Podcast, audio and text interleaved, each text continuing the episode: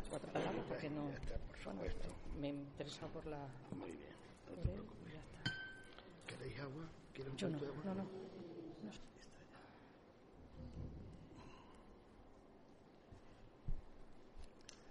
Eh, buenas tardes, bienvenidos todos a un acto más de la Asociación Cultural Placentina Pedro de Trejo, en la línea de presentar libros interesantes que vienen a enriquecernos a todos los presentes y en esta ocasión pues eh, es Los Galgos del Papa del doctor don Agustín Muñosa.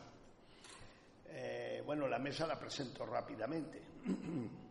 Eh, a mi derecha se encuentra María Luisa Bermejo Grande, nuestra concejala de Cultura y Educación, a la que agradezco su presencia.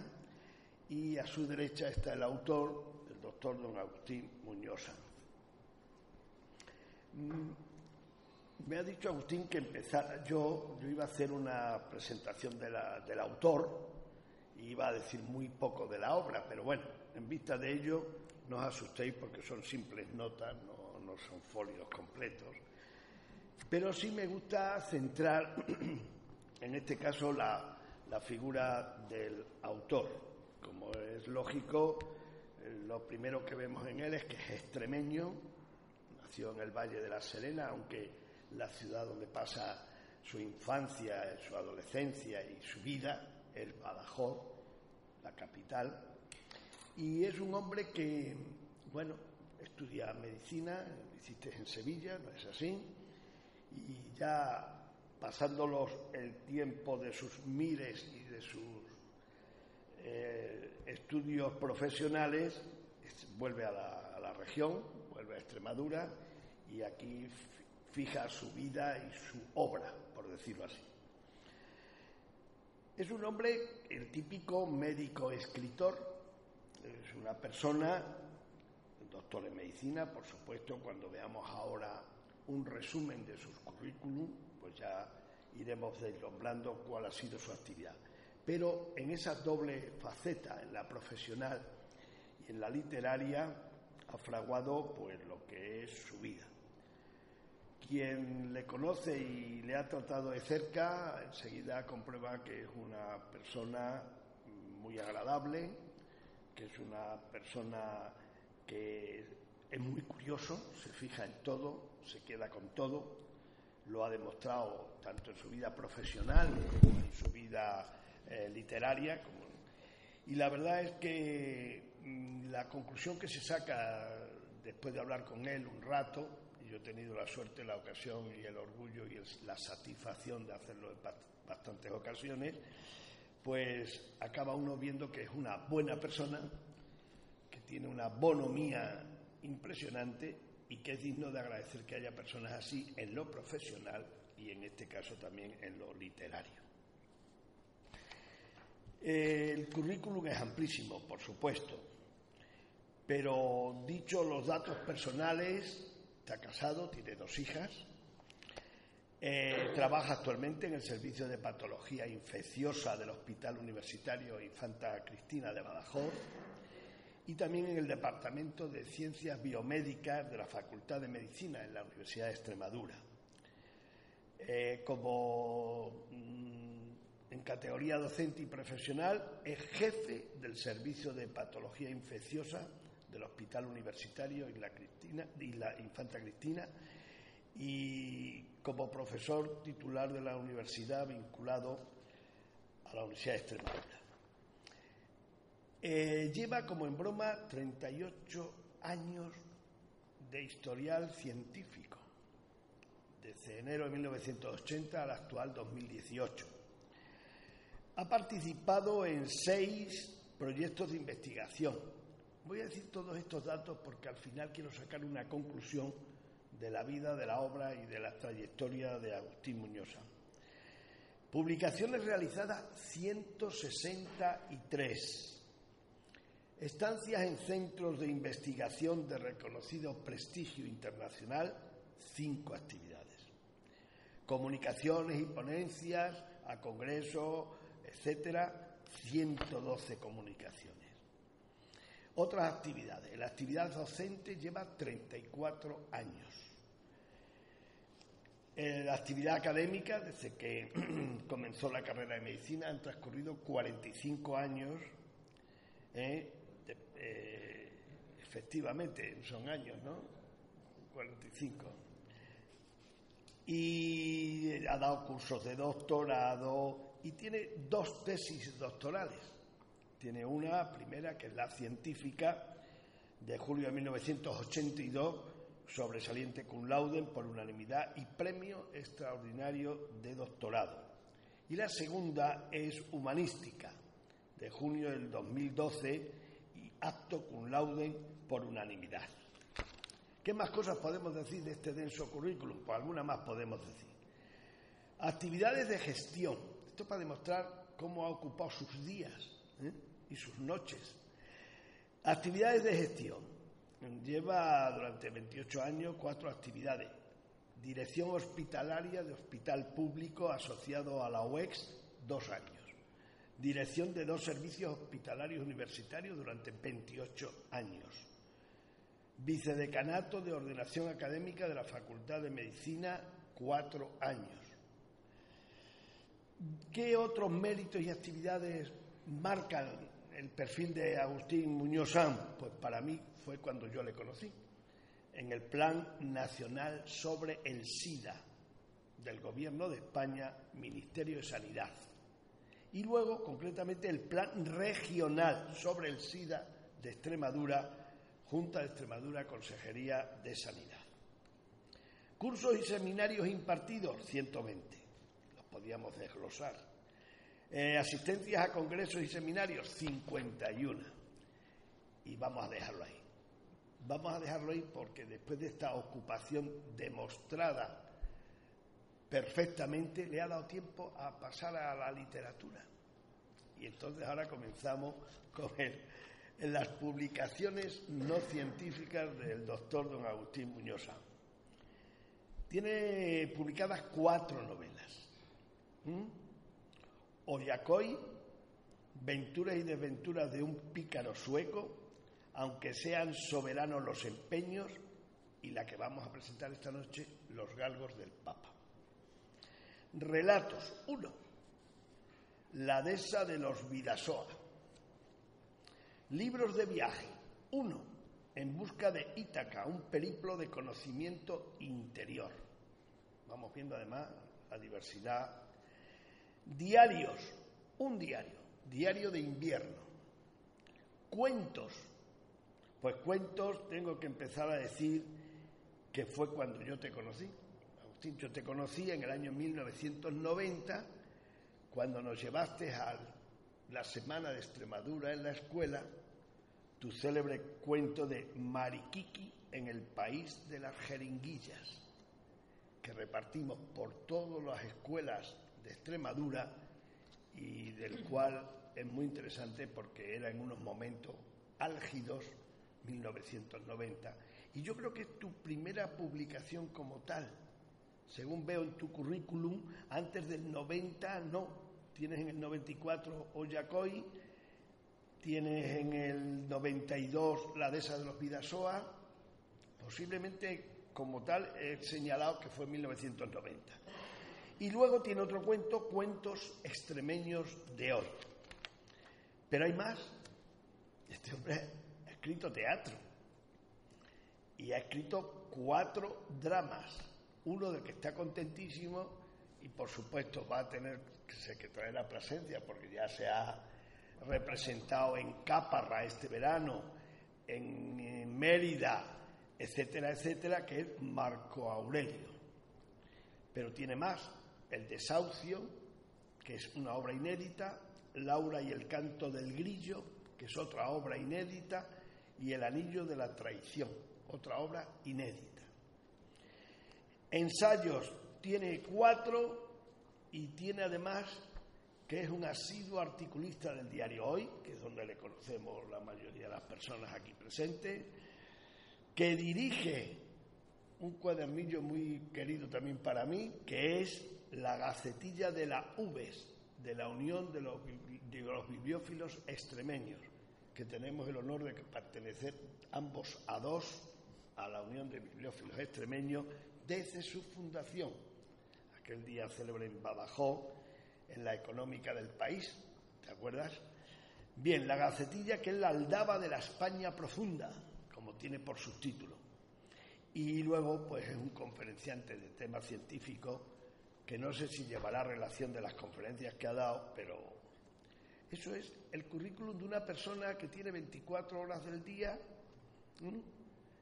que tiene una edad todavía joven, eh, naciste en el 53, ¿verdad? Eh, diez años más joven que yo, es quinto tuyo, Juan Carlos.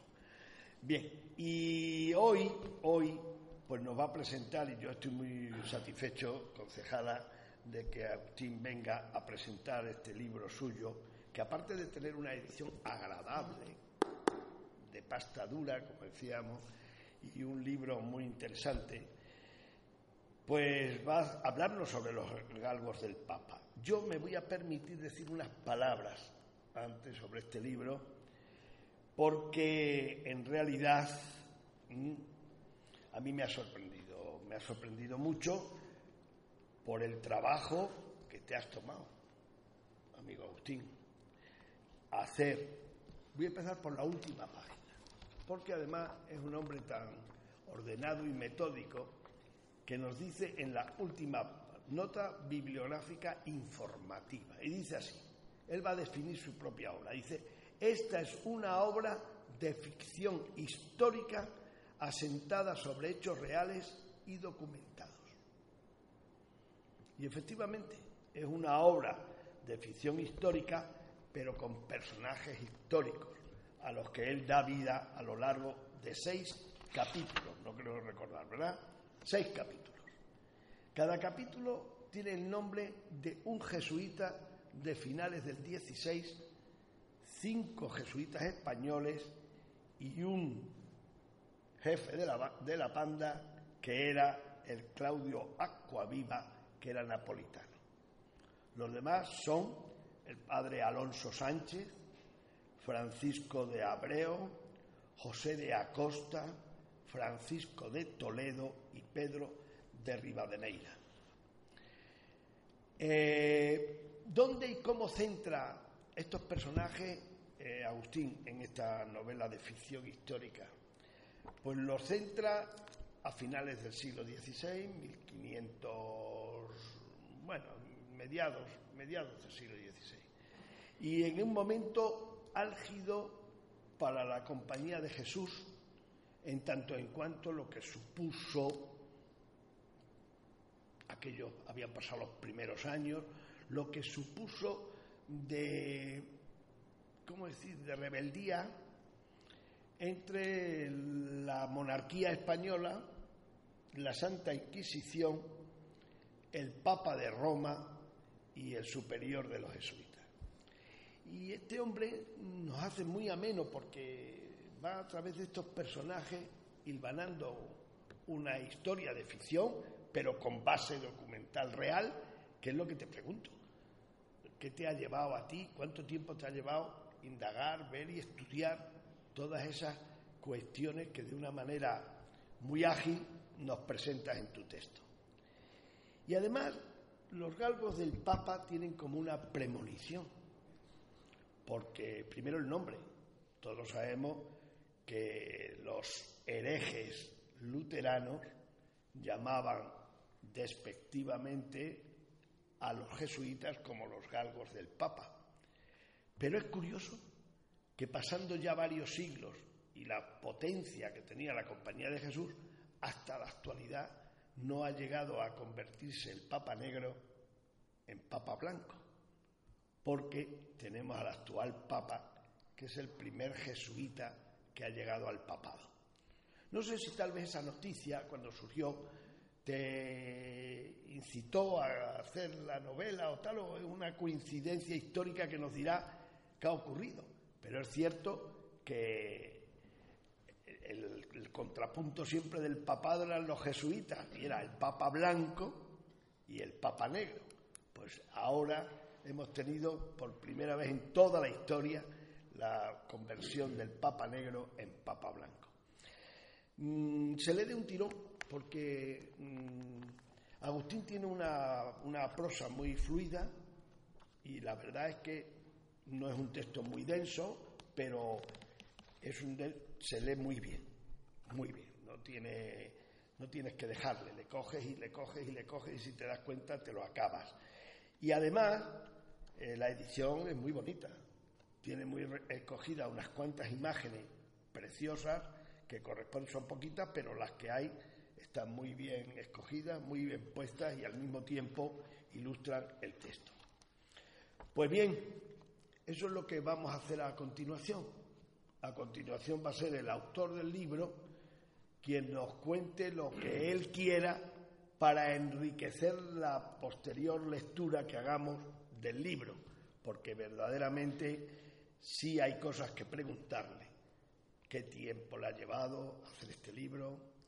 ¿Dónde has tenido que ir a las fuentes para tener una mayor mm, firmeza en los argumentos que expresas? Etcétera, etcétera. Pues nada, Agustín, tuyo es el auditorio. Eh, él va a hablar de el atril y así tiene. Paro este, cierro este micrófono. Aquí nada más. Ya está.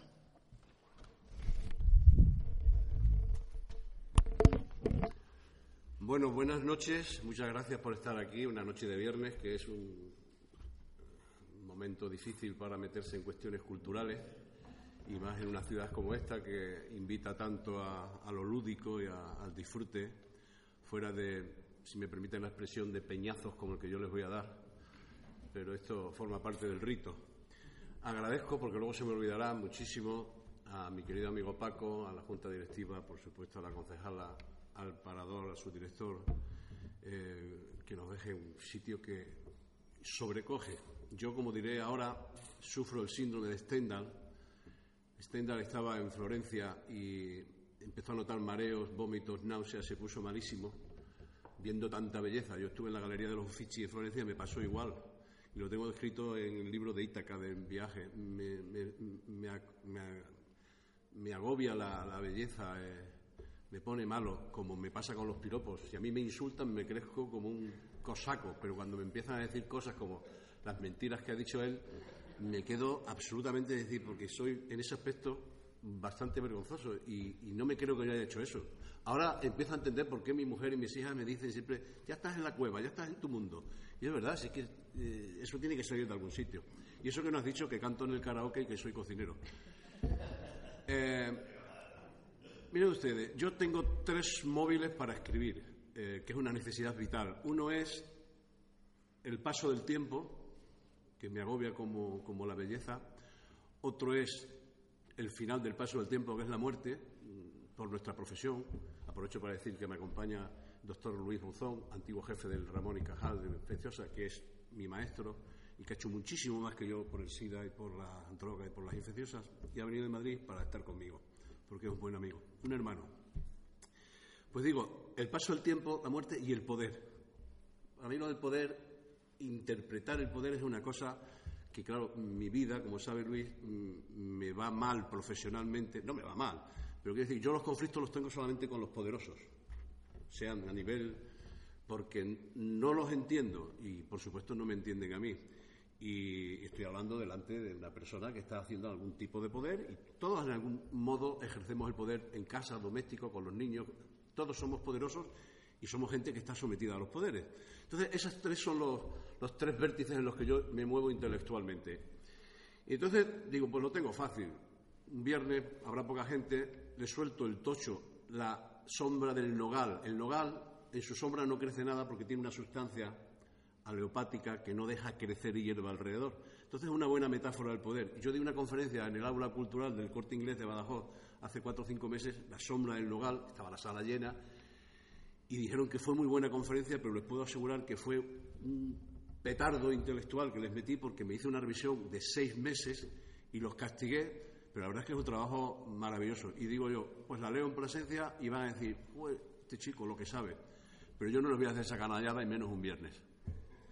Entonces digo, pues hablaré del paso del tiempo de la muerte. Y me encuentro, que ni me acordaba, del año 2000, un libro de la Diputación muy bonito dedicado a La Serena, en el que alguien, el consejero de Cultura entonces, don Francisco Muñoz, Paco Muñoz, me invitó a escribir y escribí una cosa muy bonita. El libro era La Serena, el secreto de la luz, y yo escribí cuatro páginas de algo que se me ocurrió cuando fui al entierro del suegro de mi hermano mayor y me suena una cosa literaria, se llama Sereno Pesar, Pesar Sereno.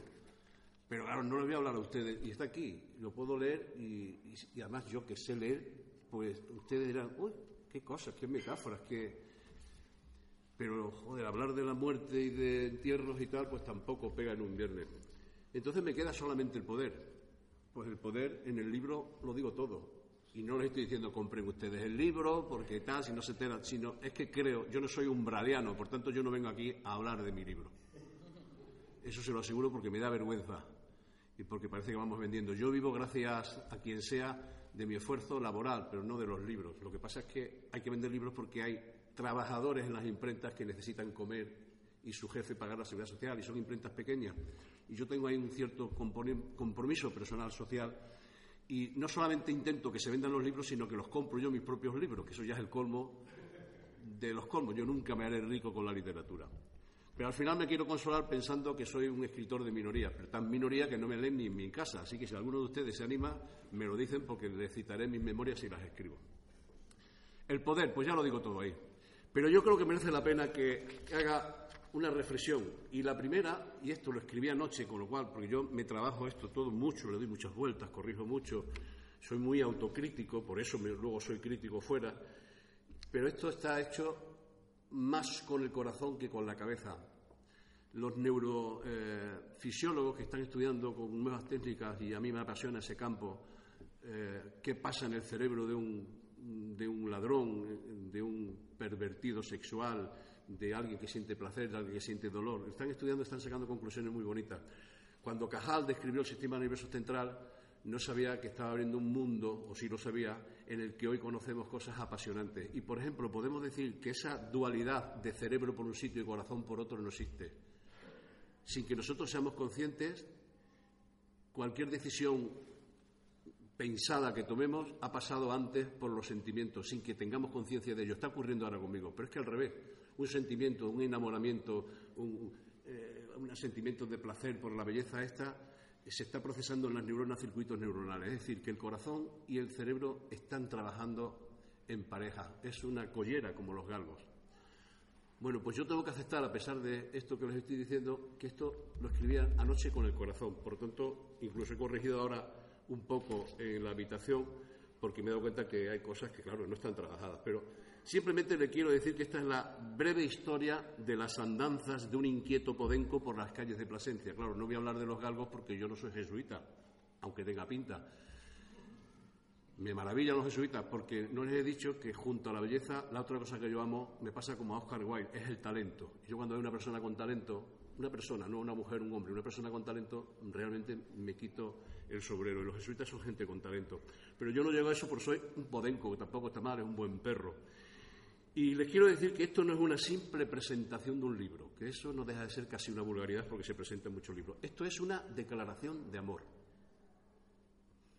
En los años 70 del siglo XX comenzaron mis primeros contactos con Plasencia, cuando mi yo juvenil transitó por los verdes campos de la mocedad. Primero la Vera, luego el Jerte, Plasencia, Herbás y su judería. Pero las gafas ahumadas con los vaos de las hormonas juveniles no dejaron apreciar la magnitud de la joya histórica que estaba ante los ojos que apenas conocían el asombro. Y con seguridad los inmaduros barbechos del cerebro de aquel joven estaban todavía escasamente sembrados de cultura. Lo de barbechos del cerebro, que es el título de otra conferencia de las que le leeré algo, es una idea original de don Santiago Ramón y Cajal, que es una persona en la que yo me he alimentado mucho de su pensamiento. Pues bien, en el año 78 Plasencia se convierte en parada sin fonda, transitando la ruta de la Plata como un pastor de la Mesta, pero siendo un simple borrego del ejército español, al servicio de la patria cuando la patria era patria y cuando había deberes que cumplir y se cumplían, como estamos viendo en el espectáculo nacional esto ya no es lo que era, esto es un auténtico cachondeo. En los años 80 y 90 hubo varias visitas cortas de rango profesional en diversas ocasiones al hospital y al parador y quizás en algún otro sitio, en la época febril de la peste, del SIDA y de la droga, como se ha dicho. Como Julio César en las Galias, yo no era vini vidi vinci, sino que era llegar, ver y si había suerte, convencer a la audiencia. Era muy difícil convencer a los chicos jóvenes ignorantes que no entraran en la dictadura de la droga, pero había que hacerlo. Visitas cada vez más frecuentes en busca de la historia, de la belleza y del talento placentinos. Sentado en la plaza, al amparo del abuelo Mayorga, sin hacer nada que fuera más allá de la observación del paso de la gente, de la contemplación de la armonía del entorno y, sobre todo, de cómo se escurría la torrentera del tiempo calle abajo hasta vaciarse en el Jerte. Muy probablemente yo me desenvolvería entre los poemas de mi amigo Álvaro Valverde, aunque algunos de sus versos, en el momento que les relato, no se cumplían para mi experiencia sensorial. Escribe Álvaro en su noción de lugar. Es difícil dejar la vista quieta, sobre porción o espacio, sobran ruinas. Delante de los ojos aparecen vastas demoliciones y recintos, capaces de albergar toda la herrumbre. En mi experiencia personal, sin dejar la vista quieta en ningún momento, no sobraban ruinas. Delante de mis ojos, asombrados, aparecían vastas construcciones y recintos como este que nos reúne, capaces de albergar gran parte de la historia y de la cultura. En 2005 inicié una búsqueda y colección de bibliografía sobre doña Inés de Suárez. Todavía conservo el archivo, el cual duerme el sueño de los injustos por culpa de una novela ajena, Inés del alma mía, de Isabel Allende, que publicó en el 2006. Sentí que me arrebataron a Inés, que llegué tarde a la cita con ella, pues no se debe hacer esperar a una dama talentosa, y menos si hay por medio otra de no menor capacidad. Me quedé compuesto y sin Inés, viudo sin casarme, como a ella le sucedió, por orden del virrey Pedro de la Gasca, con el atrevido Pedro de Valdivia, el militar y conquistador de Chile que fue, no se olvide este dato, natural de Villanueva de la Serena. En el 2017, en su verano, hice una estancia breve en agosto para acompañar a mi Marco Aurelio en su visita estival al escenario de Caparra, como haré cuando la concejala decida a Plasencia cuando venga Marco Aurelio aquí, y yo encantado. Pero este es un año importante, se consolidó el amor.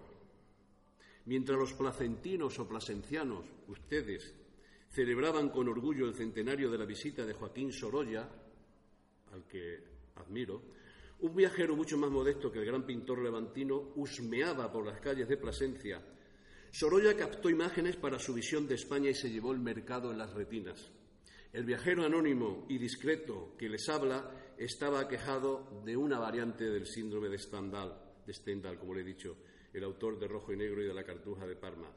Tal vez por eso trataba de amoldar en los barbechos del cerebro, ya algo más arados que en la fugitiva juventud, la explosión de cultura cobijada en esta noble ciudad.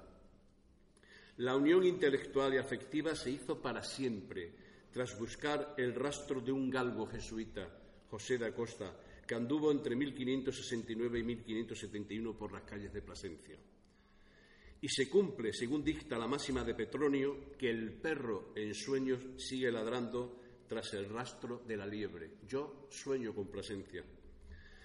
Las cosas, me pregunto, ocurren por casualidad o alguien que podemos llamar destino o fatum escribe un guion que cumplimos sin participar en la escritura.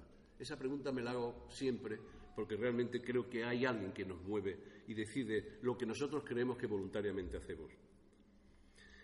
Así, en diciembre de 2017 y en enero de 2018, y les estoy dando una primicia que no va a figurar en ningún sitio, yo viajé a Capilla, en el límite de la provincia de Badajoz, con, Ciudad Real y con Córdoba, y a Burguillos del Cerro, y luego también Bienvenida y Valencia del Ventoso. Ha sido los últimos días de diciembre y antes de los días de enero, que incluso me nevó por Castuera y por Benquerencia. Ustedes saben muy bien que los señoríos de Capilla y Burguillos pertenecieron a doña Leonor de Pimentel y Zúñiga, duquesa de Plasencia y Béjar, entre otras cosas, la que da nombre ilustre a la sala en la que estamos ahora reunidos y quien rompió el mayorazgo de Pedro de Zúñiga, el primogénito de su esposo don Álvaro.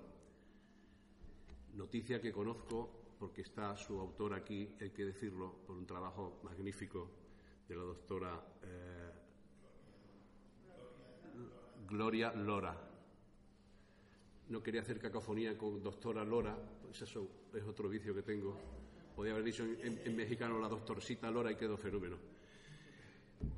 Pues bien, a lo que voy es que, como ella muy bien dice, y yo reivindico también, y me alegro de estar aquí para poder decirlo porque lo creo firmemente, con lo cual no solamente esta mujer alteró una norma nobiliaria casi sagrada, sino que puso a la mujer de nacencia medieval, es decir, sin derechos, en la cúpula del poder renacentista, adelantándose así en varios siglos a muchas otras mujeres de fuste. Vean lo que está pasando ahora, por ejemplo, en la BBC, en Hollywood y en todo y en España, con el tema de los sueldos y de tal. Es algo eh, absolutamente intolerable lo que está ocurriendo. El poder, aún en manos de los hombres, es cada vez más cosas de mujeres. Yo siempre he dicho, y Luis lo sabe, que deberían poner todos los hospitales la gerencia en manos de mujeres.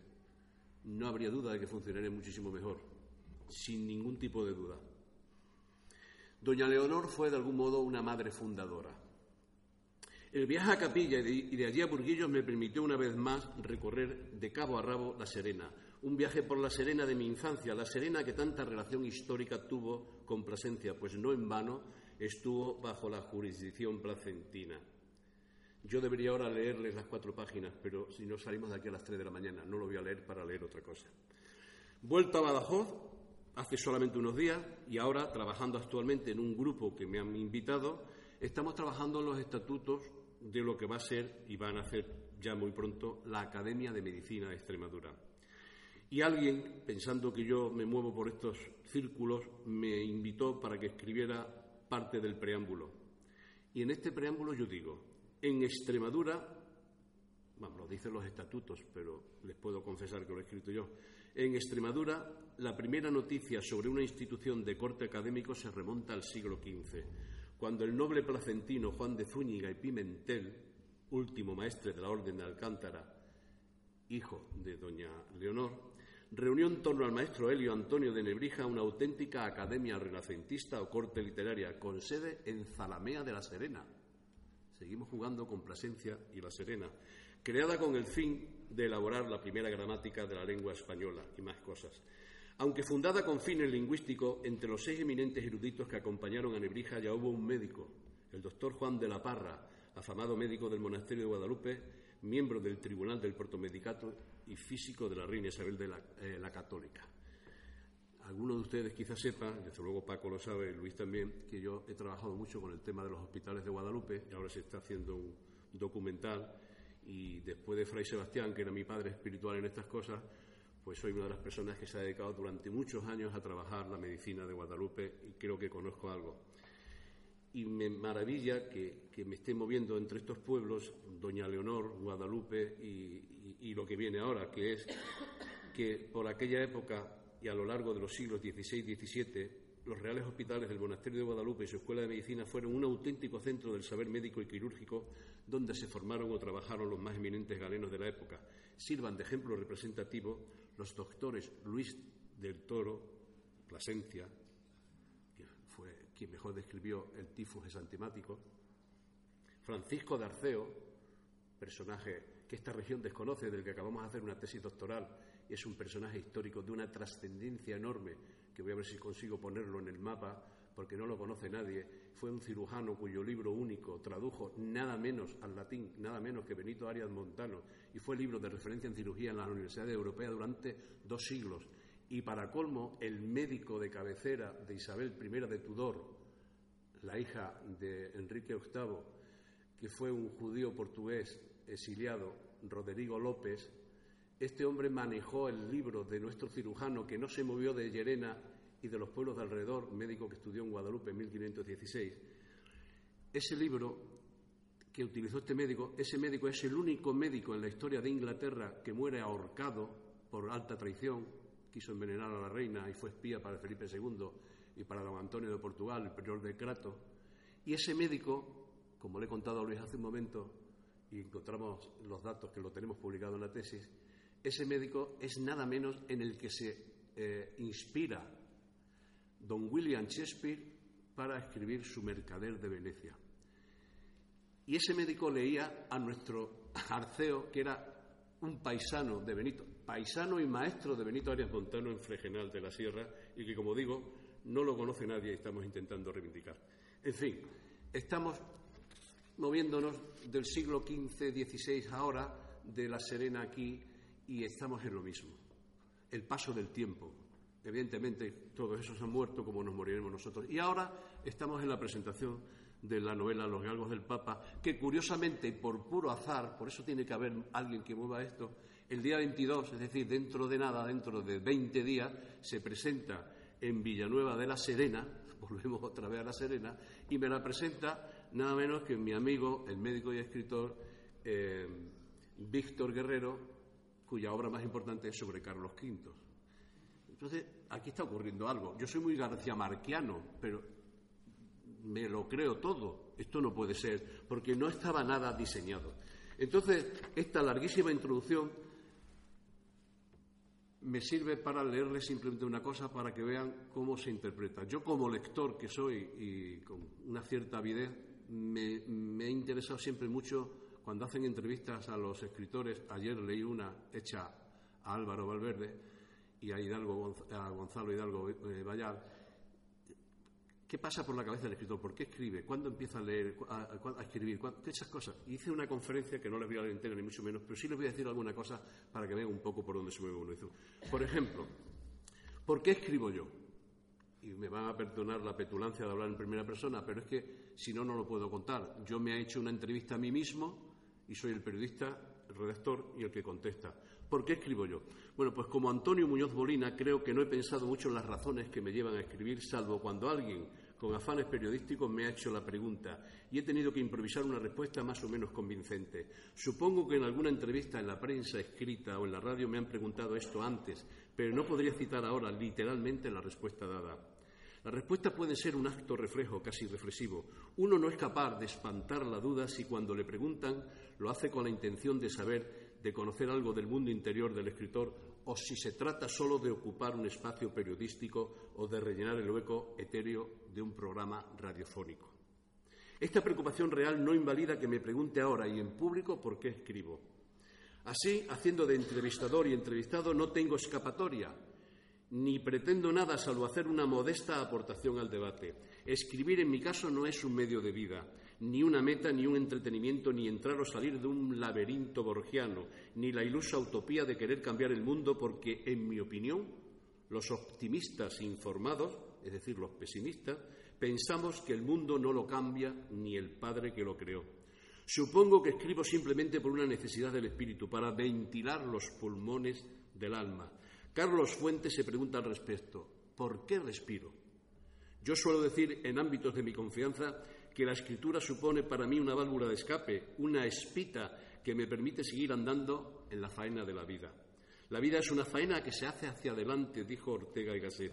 Tan cierto es lo que digo que uno de mis libros de cuentos, con el cual traté de rendir un homenaje personal a Gabriel García Márquez, se titula La chimenea del estrés, trece cuentos peregrinos. Tal vez la caldera del alma, el volcán de preocupaciones que bulle en mi cabeza, necesita expulsar las furias de la incertidumbre y éstas se fugan por la chimenea de la escritura. Como escritor, ignoro si en verdad es así, pero como médico del alma no lo dudo. La escritura en mi caso tiene una doble acción, preventiva y terapéutica. Puedo asegurar que me previene y me cura de ciertos males, como el de la soberbia, una deficiencia anímica asentada en muchos seres humanos y que en algunos escritores puede crecer como una especie de insolente levadura del espíritu. Solo hay que pensar en el escalofrío producido cuando te presentan como escritor. Si piensas que ser escritor es una de las cosas más grandes que le puede ocurrir a un ser humano, porque uno tiene mucho respeto por los escritores y si no se para a pensar en esta responsabilidad puede caer en el error de creerse que es alguien importante. ¿Qué me preocupa como escritor?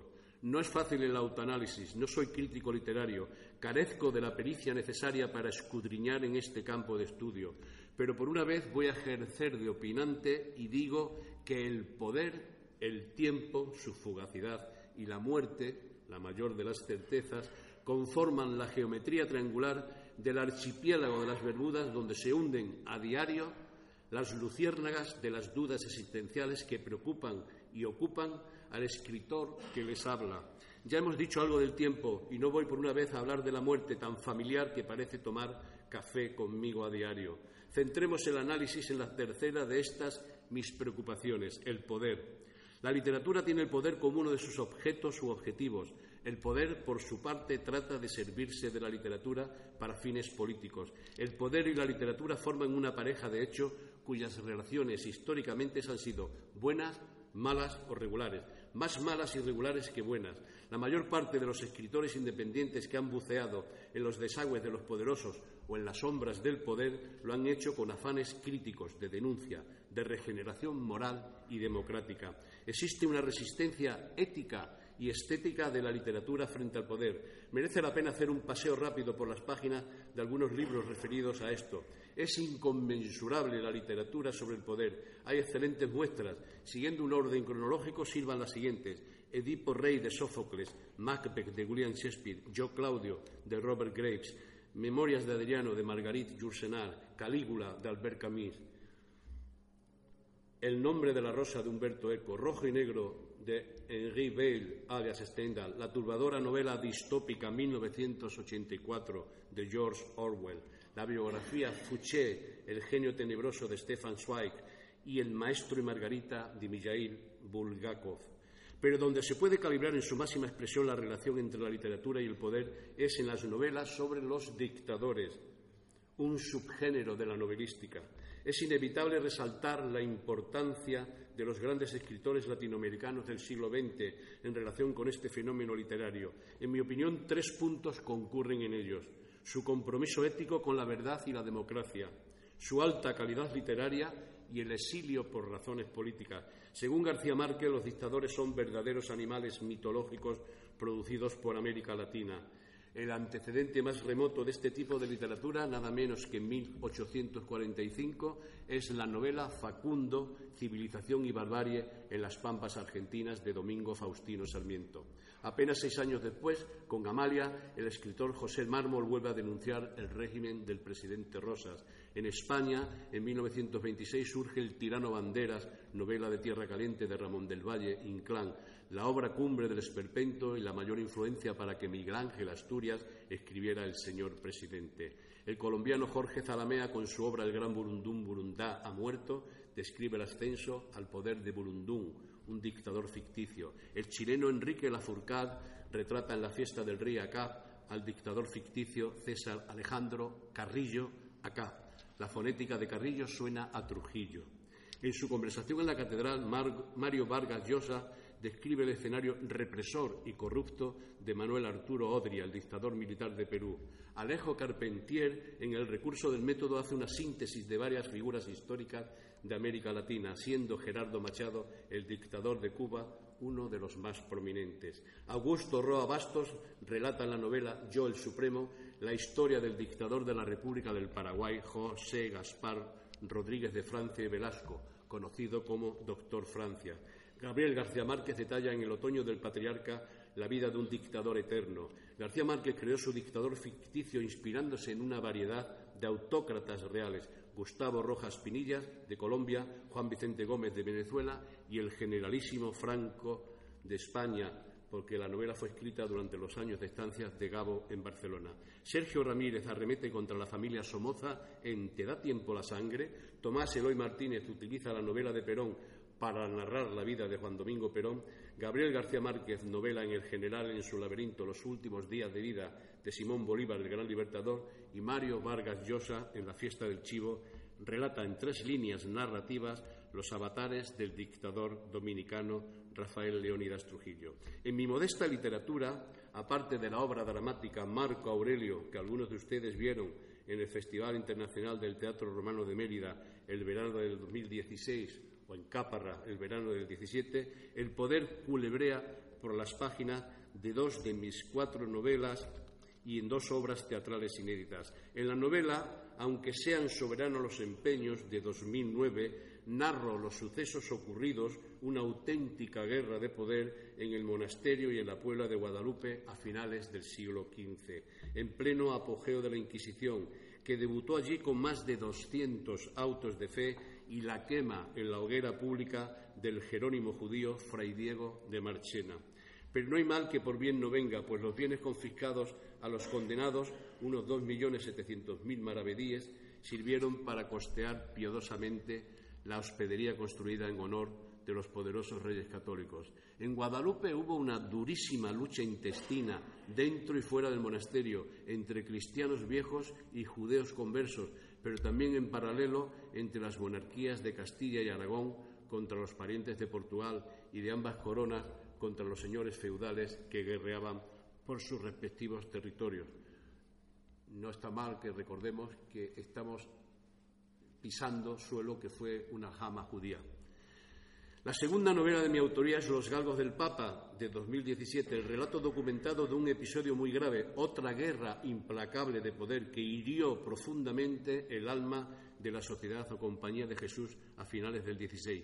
Un conflicto entre titanes del poder leviatánico, como Felipe II, el Papa Clemente VIII y el prepósito general de la Sociedad o Compañía de Jesús, Claudio Acuaviva, con la necesaria colaboración de varios jesuitas de enorme talento.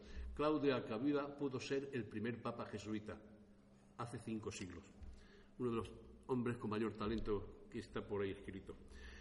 La obra dramática reciente inédita se titula El Anillo de la Traición, una historia de intrigas, espionaje y traiciones en el complicado escenario de la Inglaterra regida por Isabel I de Tudor, la España de Felipe II y con el aderezo del Reino de Portugal recién huérfano de rey por la muerte de don Sebastián en el norte de África y vanamente pretendido por don Antonio el prior de Crato. Fue la anexión de Portugal a España. Por fin, la segunda obra dramática, también inédita, se titula, que se te ha pasado, Poncio Pilatos, y es una adaptación teatral de la conocida novela El enigma de Poncio Pilatos de Tomás Martín Tamayo.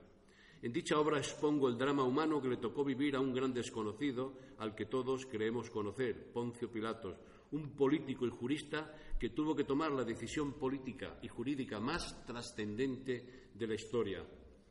Les voy a adelantar porque no sé si se representará algún día.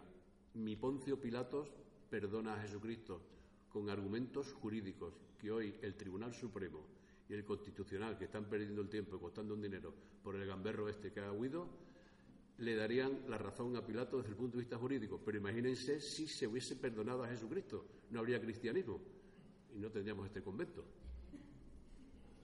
La suya fue una decisión tomada en el contexto de un grave enfrentamiento, pura guerra de poder entre el astuto Caifás y los sacerdotes del Sanedrín judío frente al prefecto romano de Judea como representante del imperio romano invasor. Como se puede apreciar, el poder me preocupa en el sentido orteguiano de actividad hecha antes de ocuparse de algo. En la vida todo tiene un límite. Los imperios, las dictaduras y, por supuesto, las conferencias o presentaciones de libro. Acabo ya. No he dicho nada importante, ni es importante no haber dicho nada. Lo que sí merece destacar es que escribir puede provocar el mayor placer o el mayor dolor, incluso un placer doloroso o un dolor placentero. Placeat. Deo et hominis. Pero no hay que mitificar el mito. Para escribir no hay que ser un genio, ni para ser genio hay que ser escritor. Digamos a efecto de entendernos que los barbechos del cerebro, que todos tenemos desde el nacimiento, si son bien regados de experiencias vitales y bien ambonados de lecturas, pueden hacer que brote el germen maravilloso de la literatura. Así que anímense, que nunca es tarde para iniciar la siembra. Muchas gracias.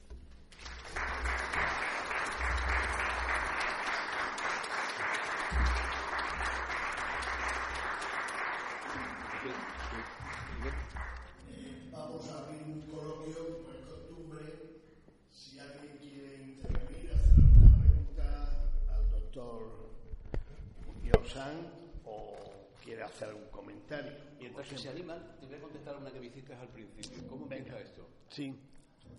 Yo tengo un libro que se llama eh, Una visión muy particular, que es el tiempo que me costó, porque me costó 12 años de trabajo, se llama La leyenda negra, eh, crónica eh, natural y moral de una catástrofe ecológica, 1492-1592, los 100 años que pasan después de la conquista, y mi teoría, aprovechándome mi condición de infectólogo, es que no fueron la cruz y la espada las que acabaron con el 90% de la población caribe y que acabó con el imperio azteca o acabó con el imperio inca. Fueron las enfermedades infecciosas llevadas sin intención por los españoles. La gripe, la viruela y otras. Entonces, trabajando sobre un libro muy importante que lo escribe un señor que se llama José de Acosta, que encabeza uno de esos capítulos y que es el galgo que anduvo por las calles de Plasencia dos años entre 1569 y 71, conozco al personaje José de Acosta.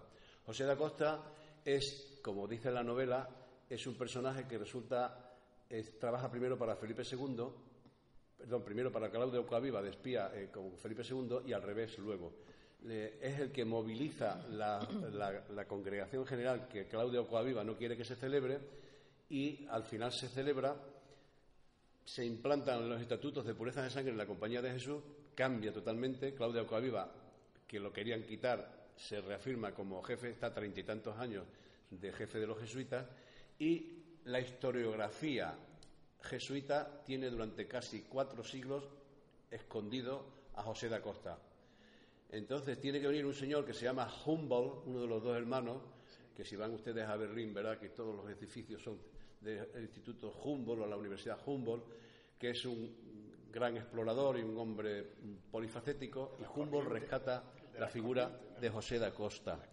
Rescata la figura de José de Acosta. Y posteriormente un señor gallego muy humilde, pero que llega a ser académico, José de Carracido, en 1989 da una conferencia en la Real Academia de la Historia o de, Medicina de, Madrid, recupera la figura de José de Acosta y a partir de principios del siglo XX ya se empieza la gente a trabajar con José de Acosta. Ese José de Acosta con el que yo trabajé en el libro La leyenda negra es el que me llevó a la novela esta que hay aquí. ¿Te he contestado? Perfectamente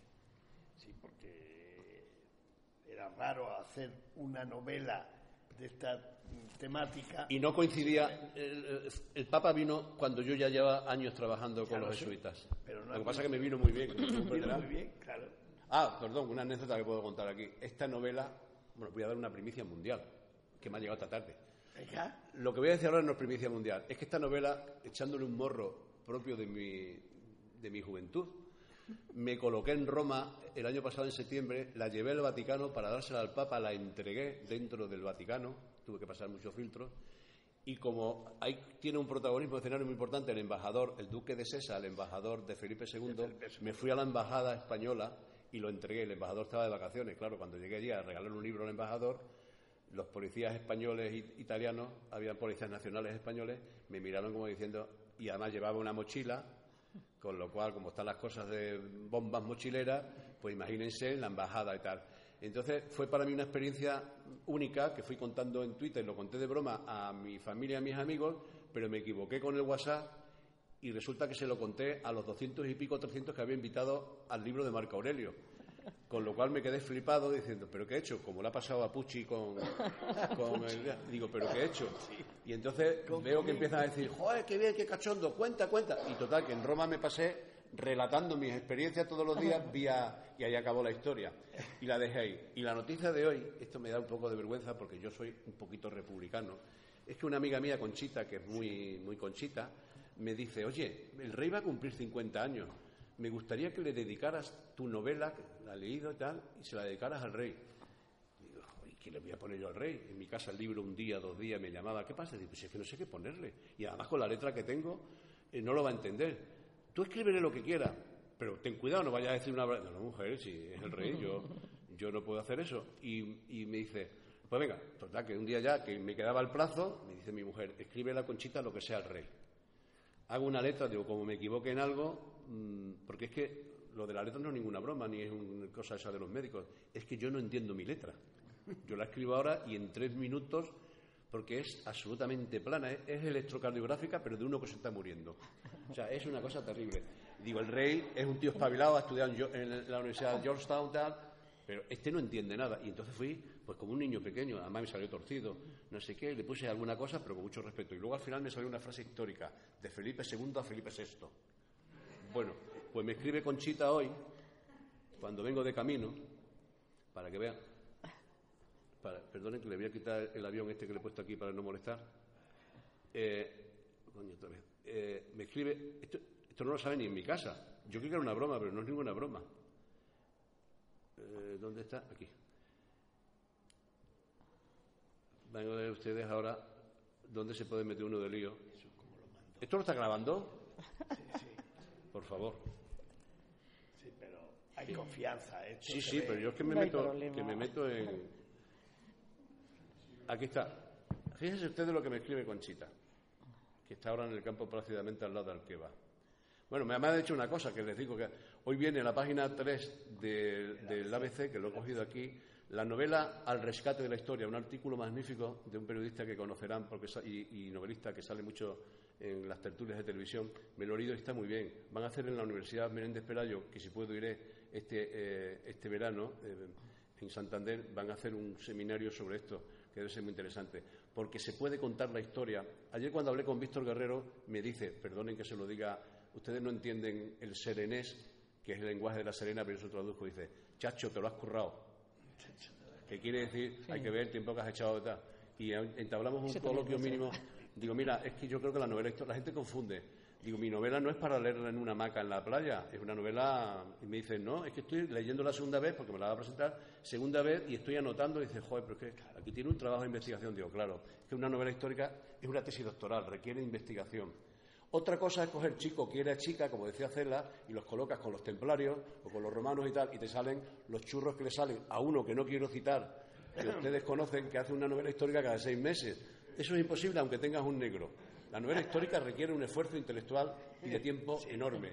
La historia novelada u otras cosas son otras cosas. Bueno, pues entonces me dice Conchita, bonito artículo tal, tal que te mandan acá. No, pero aquí, dice,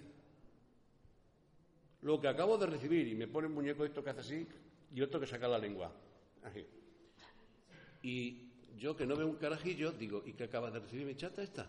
Y me manda aquí un- una carta que pone señor don Agustín Muñozán y señora doña Conchita no sé cuánto, su dirección. Le leo como, como es mía, porque me la ha mandado, se la puedo leer. Hay aquí un escudo que pone Casa de Su Majestad el Rey, el jefe de gabinete y planificación y no sé qué. Es que no lo veo. Palacio de la Zarzuela, todos sabemos dónde está, Madrid, 20 31 de enero del 18. Señora Doña Tal, la calle Tal. Estimada amiga, me complace acusar recibo de la carta que dirigió a Su Majestad el Rey el pasado día 30, con la que tiene la amabilidad de remitirle como regalo de cumpleaños un ejemplar del libro Los Galgos del Papa, escrito y dedicado a Su Majestad por su amigo don Agustín Muñozán, quien les habla. Su Majestad agradece sus amables palabras de felicitación y el obsequio del citado libro y me encarga que en su nombre, pone su con mayúscula, le transmita un afectuoso saludo para usted y su familia, lo que cumplo con el mayor agrado. Agradeceré que tenga la amabilidad de hacer llegar al señor Muñoz la carta que en nombre de su Majestad le dirijo agradeciéndole tal. Reciba un cordial saludo, Emilio Tomé de la Vega. Y luego viene una foto con mi carta, que la tiene ya cerrada y que no sé qué, qué pondrá. Así que no les extrañe que deje de ser republicano, porque uno cambia en la vida. Y Se hace monárquico. Se ganan al público. no me digan que no se lo pasa uno bien con estas cosas. Entonces oiga, está cabreado en el hospital con el gerente. claro, por Dios, es que esto es una maravilla.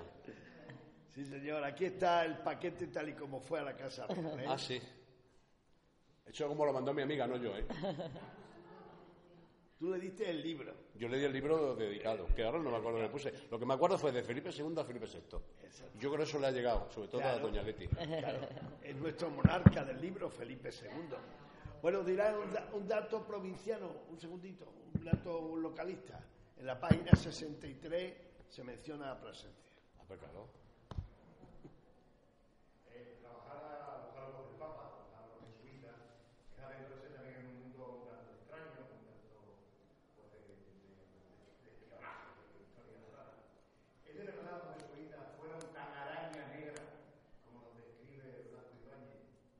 Hombre, me- esa-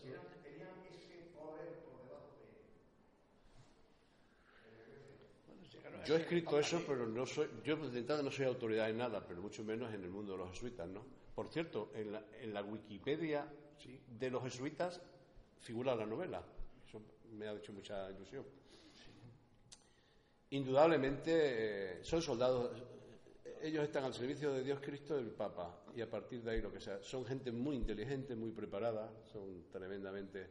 Ellos, en la novela se, creo que se dice bien, no, no quieren conquistar o evangelizar con la espada. Hay una bronca entre José Acosta, que va a favor de la palabra, el púlpito, frente a Alonso, que es un pájaro de mucho cuidado, que quiere, que no es ninguna tontería, y es un hecho histórico también que muy poca gente conoce. Viene de Filipinas a proponerle a Felipe II invadir China. Y le da la relación del número de soldados casi todos vizcaínos, y por dónde tienen que salir porque no pueden ir por América, tienen que buscarse la vida ir por África y tal. O sea, una historia, eso es otra, bueno, eso es una película. Entonces yo creo que sí, que son gente que con una capacidad eh, de, llegar a los sitios, con un tesón enorme, galgos, eh, con, un, con una formación, con una facilidad para los idiomas, para llegar a la gente.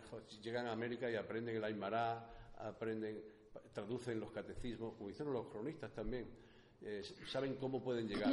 Y yo creo que realmente. Luego, las cosas que haya debajo, si hemos dicho que a, Costa lo tuvo la propia orden, no, hay ninguna orden que le diga a la orden hay que excluir a este, pero no hay solamente un retrato, no se sabe si es real, que yo lo meto ahí, de José Acosta. Hay muchísimos retratos de jesuitas, yo pongo algunos, que han pasado a la historia, sobre todo todos estos grandes talentosos históricos. José de Acosta es un personaje, si lo quitamos de jesuita, José de Acosta es eh, el que inventa eh, la etnografía, es un personaje, eh, describe el soroche, el soroche es el mal de altura, cuando la reina, ya se me está viendo la, la cosa monárquica, cuando la reina madre, doña Sofía, va a Colombia, salió eh, o a Perú, no sé dónde, subió a, al Machu, Picchu, no sé dónde fue, a Perú, donde fuera, subió a los Andes, o a donde subiera, subió por algún cerro gordo, por encima de 5.000 metros, le dio el mareo que tuvo que masticar hojas de coca. El mal de altura, el soroche, eso lo describe Atocha. Atocha hace descubrimientos geográficos que no conocía Colón, ni, ni, ni ninguno de los que sabían cosas ni Américo Vespucho, nadie de eso sabía nada. Atocha hace descubrimientos alucinantes que la ciencia de hoy, hace descubrimientos climatológicos que la ciencia de hoy sigue recordando. Es un personaje desde el punto de vista científico extraordinariamente importante. Lo que pasa es que este es un país de desidia que está con la boca siempre abierta, adorándolo de fuera, y Extremadura que vamos a contar, y no se da cuenta de lo que hay dentro. Eh, desde el punto de vista, digamos, de eh, catequesis o evangelio tal, esos doctrinarios los tienen muy reconocidos los jesuitas porque hace aportaciones muy importantes. Desde el punto de vista literario es un personaje reconocido por la academia, es muy importante. Y como él ha habido más. Lo que hayan hecho debajo o no y tal, yo eso lo desconozco, me he informado.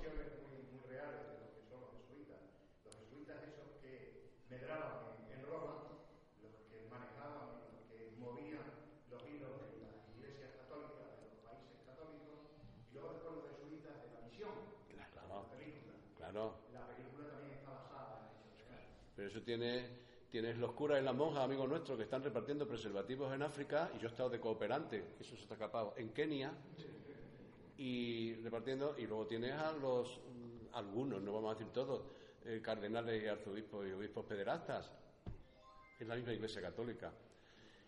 La cúspide del poder, normalmente, el poder le da el soroche, le da el mal de altura. Es muy difícil cuando llevas mucho tiempo en un despacho mandando a la gente, sea en la política local, tal, es muy difícil que no te intoxiques por la droga del poder. Te mueve las endorfinas, engancha. Es una droga exactamente igual que el alcohol, el tabaco, la cocaína, el juego o lo que tú quieras. Engancha. Y la gente, no es ninguna broma, la gente eh, se mete en una cúpula. Mientras más arriba estás, más te cierra esa cúpula los cortesanos una de las cosas que han alabado, vuelve otra vez el monárquico que llevo dentro, a Juan Carlos Rey, es que no se rodeó de cortesanos, aunque ha tenido otra gente alrededor muy curiosa. Pero siempre han tenido los cortesanos. ¿Qué hacen, ahora que se está trabajando mucho con la figura de Godoy, por lo menos en Badajoz?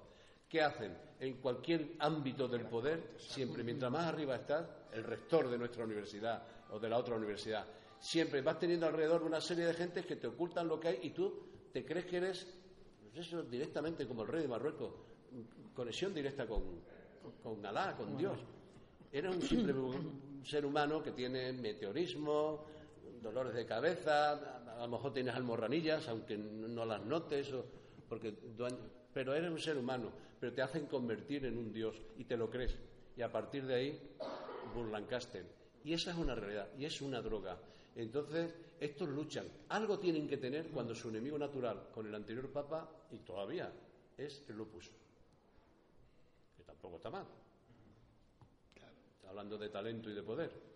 Y el enemigo natural, los galgos y los mastines de los jesuitas, en el Vaticano, en Roma, el opus. Yo creo que a esas instancias, cuando ves cómo se funciona Acuaviva, cómo las provincias, cómo manejan, cómo colocan, es como la política, cómo colocan a sus hombres ahora cuando empiezan las elecciones, vas colocando a tu, a tu... ¿Para qué? Para ganar las elecciones en la congregación. Sí, es lo mismo. En la iglesia es lo mismo. Aquí, en, en la sala capitular, ¿qué se decidía? ¿Qué decidían los dominicos aquí? Pues como los jerónimos en Guadalupe.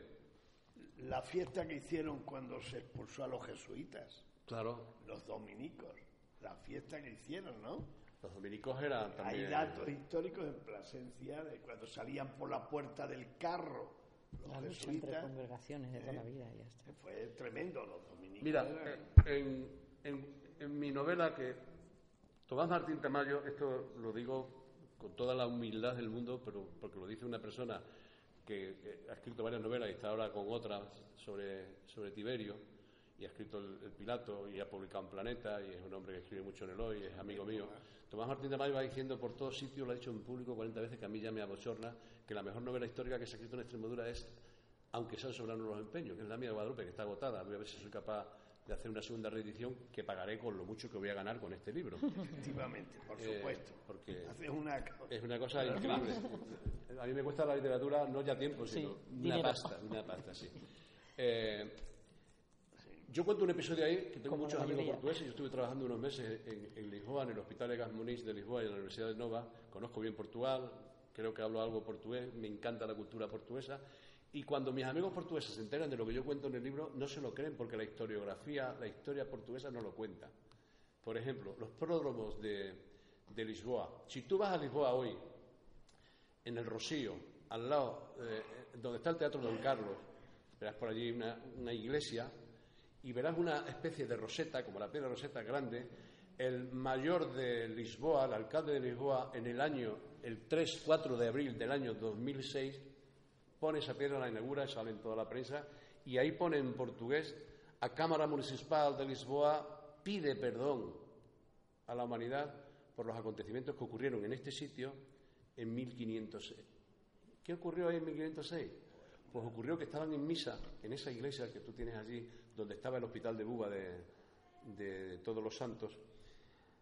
Estaban en misa y en un momento determinado el cura sube la, la forma y tal, está entrando un rayo de luz, brilla y alguien dice milagro, milagro, milagro. Y allí entre el público hay un señor que dice, no, no es milagro. Piensa ahora en Galileo y lo que se está fraguando en esa época. Y dice, no es milagro, es la luz del sol que da reflejo. Los dos curas que estaban trabajando y que hicieron milagro eran dos dominicos, españoles además. Hereje, ateo, malvado, el demonio aparecido tal, lo sacan a guantazos, lo matan, la gente de la iglesia sale, lo machacan en la puerta de la iglesia. Esto es un hecho histórico. Lo machacan, viene el hermano eh, asustado, mi hermano, mi hermano, ¿qué pasa? ¿Qué pasa? Le cortan de un tajo la cabeza y por una cosa que no puede explicar nadie, explota en tres días, en tres días, en Lisboa, matan, no se saben, entre tres y cuatro mil judíos o con pinta de judíos. Ocurren cosas como que a una embarazada la tiran desde un esto y la espera un tío con una lanza abajo para clavársela cuando tal. Hay soldados, o sea, soldados no, marinos, holandeses, eh, daneses y tal, que están en el, en, el, en el CAI, en el puerto de Lisboa de abajo, y que cuando empieza la revuelta, pues salen a la calle a matar. Se cree que murieron 4.000 personas en tres días, dos días. Tú hablas con los portugueses que han estudiado historia y desconocen eso.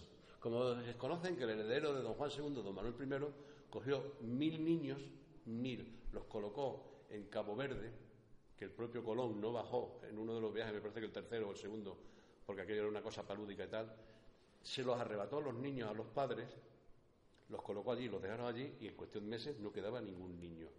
Eso es real. La historia, que en lo de Poncio Pilato, mi última escena, termino diciendo, y aquí de algún modo he empezado diciendo, ¿cómo se puede cambiar la historia? Por eso es necesario las novelas históricas, de que un, señor, estoy hablando de una historiadora, eh, aquí con mucho respeto, eh, tienes que tener una visión que, porque eh, creo en la honestidad intelectual de todo el que trabaja en esto, pero está claro, sobre todo si nos vamos a los documentos, por ejemplo, Marco Aurelio. En la película Gladiator sale la, la versión de que a Marco Aurelio lo envenenan. ¿Por qué? Porque un historiador casi coetáneo o coetáneo, Dion Casio o Casio Dio latín, cuenta eso, pero es mentira. Como le ponen la etiqueta de, si me permiten la expresión, putón verbenero a la mujer, dicen que Cómodo es hijo de un gladiador, no de Marco Aurelio. Pero cuando se ha metido bien las uñas dentro, parece que esta mujer no fue así. Pero no le quita la etiqueta nada de que fue una golfa que le puso los cuernos a Marco Aurelio. Incluso había obras de teatro de un tal Tértulo que representaban en Roma cómo le ponían los cuernos a este. Se cambia. Hay que indagar, hay que buscar y hay que contar. De los jesuitas sabemos lo que podemos saber. Y yo creo que hay muchas cosas todavía por saber. Yo ahora, para otra cosa, me he metido en los archivos jesuíticos y, por ejemplo, de esta ciudad salen muchas cartas. Eh, algunas de ellas escritas por José de Acosta, nada menos que, que al Papa. Entonces hay muchos, los historiadores hacen una labor enorme que luego ponen a disposición de nosotros pero yo creo que hay mucho y hay que tener mucho cuidado a la hora de, interpretar, porque puede ocurrir dos cosas. Una, un pecado de la historiografía que muy bien dice que es el presentismo, que juzguemos con, los criterios actuales lo que ocurrió en una época que no se puede juzgar. Y el segundo, que estemos amoldando nuestra propia mentalidad a lo que, a lo que cuentan, porque me interesa. Cuando yo creo que lo que hay que hacer es ser objetivo y contar los hechos como ocurrieron, si es que podemos contarlos como ocurrieron. Y de José de Acosta, por ejemplo, que es un personaje apasionante, hemos empezado a conocer cinco siglos después cosas, y por ejemplo, de su biografía se, ignora mucho. Porque, y los jesuitas recogían muchos datos biográficos, pero a nivel ni siquiera ha tardado muchos años en ponerse de acuerdo cuando entró en la orden, que entró con 12 años. la mayor parte de los jesuitas importantes entraron muy jóvenes, muy jóvenes. Entonces, ignoramos. Si a ti te interesa ir a favor de los jesuitas o en contra, pues cuando leas pero yo creo que hay que ser prudente. Lo que está claro es que es una organización con un poder enorme, enorme, y el hecho de que un jesuita haya llegado a Papa, eh, yo creo que es una cosa de mucha trascendencia, no solo para la Iglesia, y encima, en mi opinión, una persona de la categoría moral, intelectual de este hombre, me parece que ha sido eh, bueno para otra cosa que le dejen hacer. Mucho tiempo lleva todavía vivo, ¿eh? por la de infartos que hay.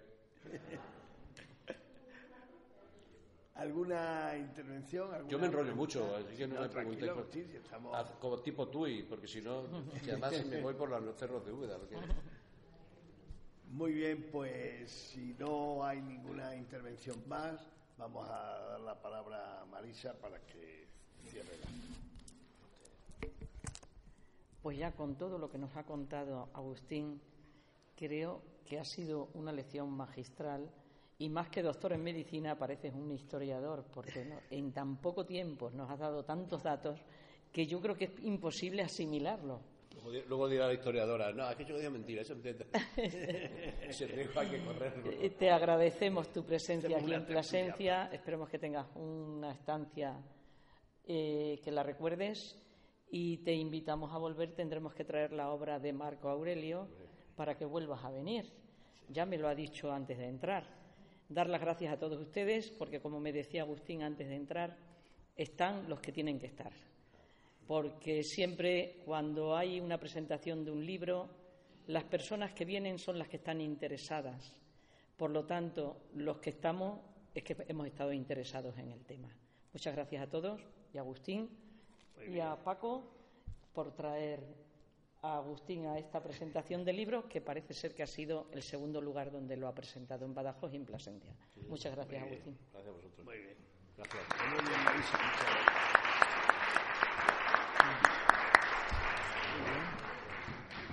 gracias.